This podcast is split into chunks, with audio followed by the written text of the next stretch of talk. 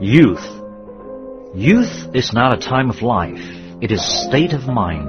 It is not a matter of rosy cheeks, red lips, and supple knees.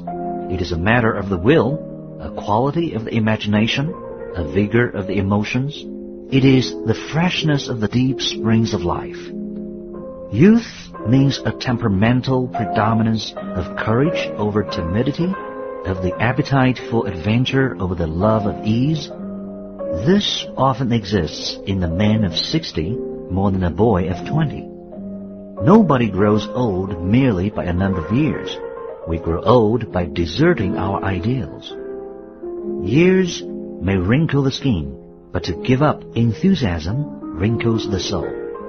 Worry, fear, self-distrust bows the heart and turns the spirit back to dust.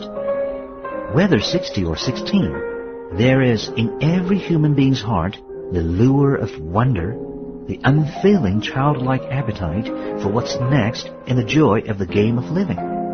In the center of your heart and my heart, there is a wireless station. So long as it receives messages of beauty, hope, cheer, courage, and power from man from the infinite, so long are you young. When the aerials are down and your spirit is covered with snows of cynicism and the eyes of pessimism, then you are grown old, even at 20.